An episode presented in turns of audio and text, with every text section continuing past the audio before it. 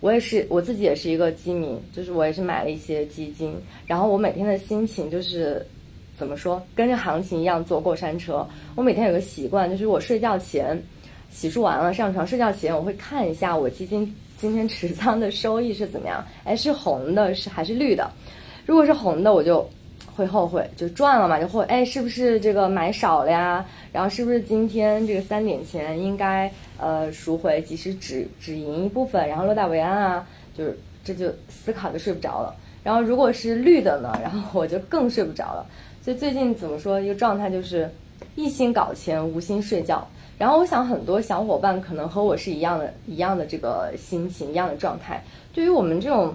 嗯，状态，奥总有没有什么好的建议？就是可以调整，让我们在可以说在投资的这个路上的心态更嗯平和一点。我觉得出现这样的原因，我给你的建议就是把基金卖掉吧。因为很简单哈，这是我一直秉承的一个观点，那就是投资是为了让生活变得更好，对，而不能让投资成为了生活的负担。因为按照主持人所说的这一个，就是涨了的话也不开心，跌了的话更不开心。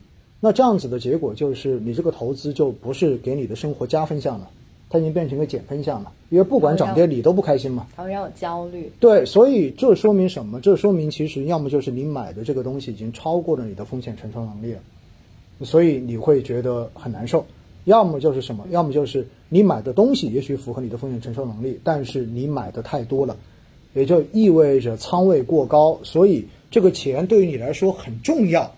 然后，所以你会天天都要去关注一下它的一个状况是什么样子的。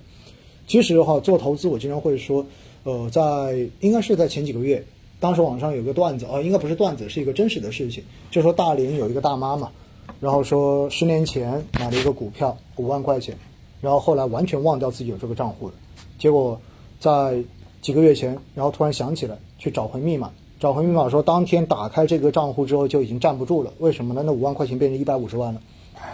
所以到后面就网上就有一种说法，说你真正投资要赚到钱的话，好像只有几个方法。第一的话就是密码不记得了，嗯，对吗？第二的话就是这个投资人已经挂了，然后的话他的子孙啊，隔了多少年之后突然翻出来，哎，然后的话呢，结果看到就赚钱了。其实这都说明什么问题啊？说明。你如果选到了一个对的产品，其实只要你长一点的拿住，都能够赚钱。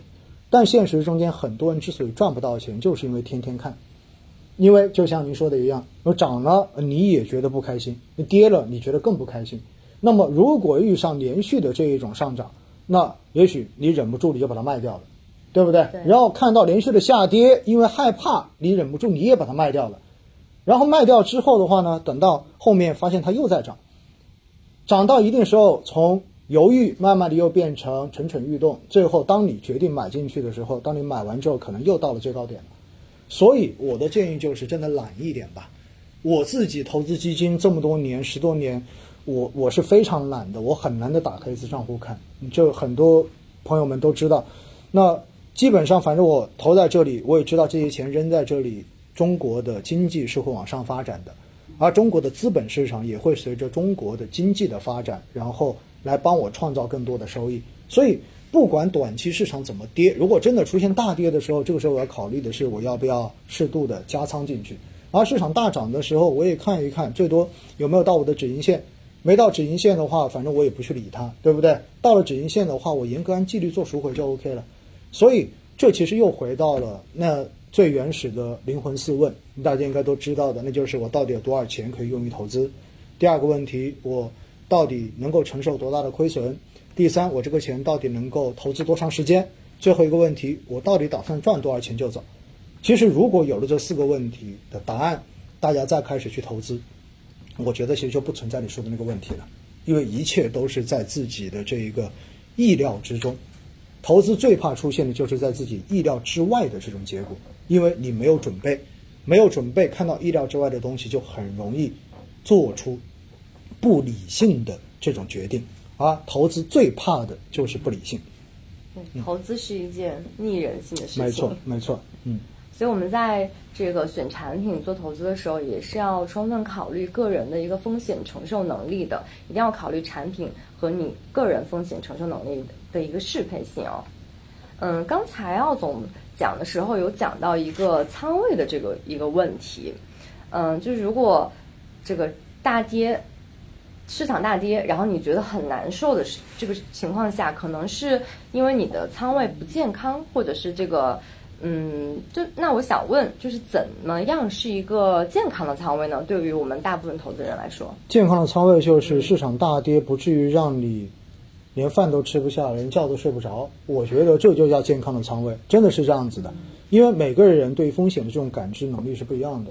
比如说，一个过去只买银行理财的年纪比较大的这样的投资者，比如像我们的父辈，对，那么这个时候他也许对于超过百分之三、百分之四的这种亏损，他都已经觉得难以接受的。那么对于他们来讲的话，要么就是你完全不要碰这种带风险的产品，你就买个债券就行了，对不对？债券有可能你还要考虑配短债，因为长债基金的话，一年亏百分之三四也是有，也是很正常的事情。所以对于他们来讲的话，就是你的仓位你要特别的低。啥意思呢？因为你的钱除了放。在资本市场放在基金中间，我相信很多人还有把钱放在其他地方的，比如说哎，比如说你放存款，比如说你放银行理财，比如说你放在保险。有些人说，比如说我再去买点其他的东西，对吧？还有九零后的这种炒鞋啊，什么乱七八糟的，对吧？都有。那没有问题。你到最后你会发现，你把所有的资产跟它有可能获得的收益，跟有可能出现的亏损，然后把它合计算起来之后，到最后你会发现，你会得到一个综合的收益率。这个收益率其实就是你能够承受的这个风险，是不是把这个收益率跟它的一个亏损率控制在你的承受范围之内？所以这样子的才叫做健康的。而回过头来，很多人之所以觉得不健康，就是什么？因为看到市场涨，所以呢觉得不错啊，不错的话呢，哇，投一点钱进去没意思，对吧？那就搏一把呗，对，就扔进去了。那扔进去，甚至有些人还要加杠杆进去，就不是百分之百仓位了。还两倍杠杆，对不对？然后的话，直接就百分之两百直接投进去了。那么这个时候，你会发现你的风险就变得特别大了。嗯，因为你考虑的只是说你赚钱有多少，但是你有没有考虑过，如果亏，你受不受得了？而且还有一点哈，很多人经常说在投资之前啊，经常会做虚拟盘，就是各种啊，就不是自己直接掏钱，就是个数字，对吧？然后觉得哇，自己得心应手，哇，每次都很准。特别的果断，我告诉你哈，千万不要把虚拟盘的这一种经验当做你实盘操作的经验，因为投资最重要的从来不是技术，投资最重要的永远是心态。因为你是实盘，所以的话，这些每一分钱、每一个数字的涨跌，到最后都会影响到你实际的这种亏损或者是赚取。你的心态跟虚拟盘是完全不一样的，大家一定要记得我说的这句话。所以。仓位的控制对每个人来讲都是不一样的，但是我觉得所谓的健康就是刚才所说到的，市场出现极端性的大跌，那么也不至于让你觉得惶惶不可终日，觉得看到之后都已经整个人都不知道该要怎么去处理了，那么这个时候一定是不 OK 的。所谓的健康的仓位就是好像说上周二。上周一市场出现连续的大跌，对不对？很多人觉得是不是要崩盘了？我看到很多人哇拼命的各种后台发消息问哇老师是不是要崩盘了？然后要不要跑啊或者怎么样？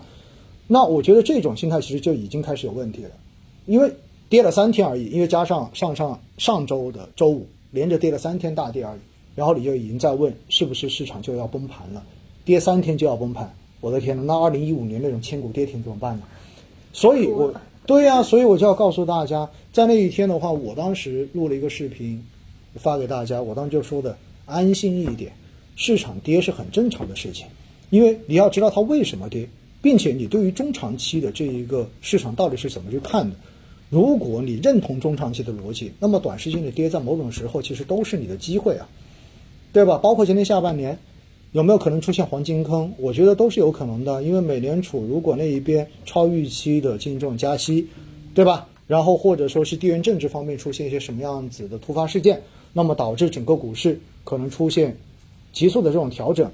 那么调整，很多人说那一调会调多少？没有人知道。那现在的话，我们说三千四、三千五、三千六，对不对？那你调个百分之二十，就到三千以下了。那到三千以下，大家觉得就会是世界末日吗？那回头再一想的话。二零一九年的一月份，当时才两千四百四十点呢。所以我要告诉大家，所谓的健康，就是你可以在市场出现这种大的调整的时候，你也能够非常平静的、冷静的来看待你的持仓，并且去理解市场的这种背后的逻辑，那么这就叫做健康，否则都叫做不健康。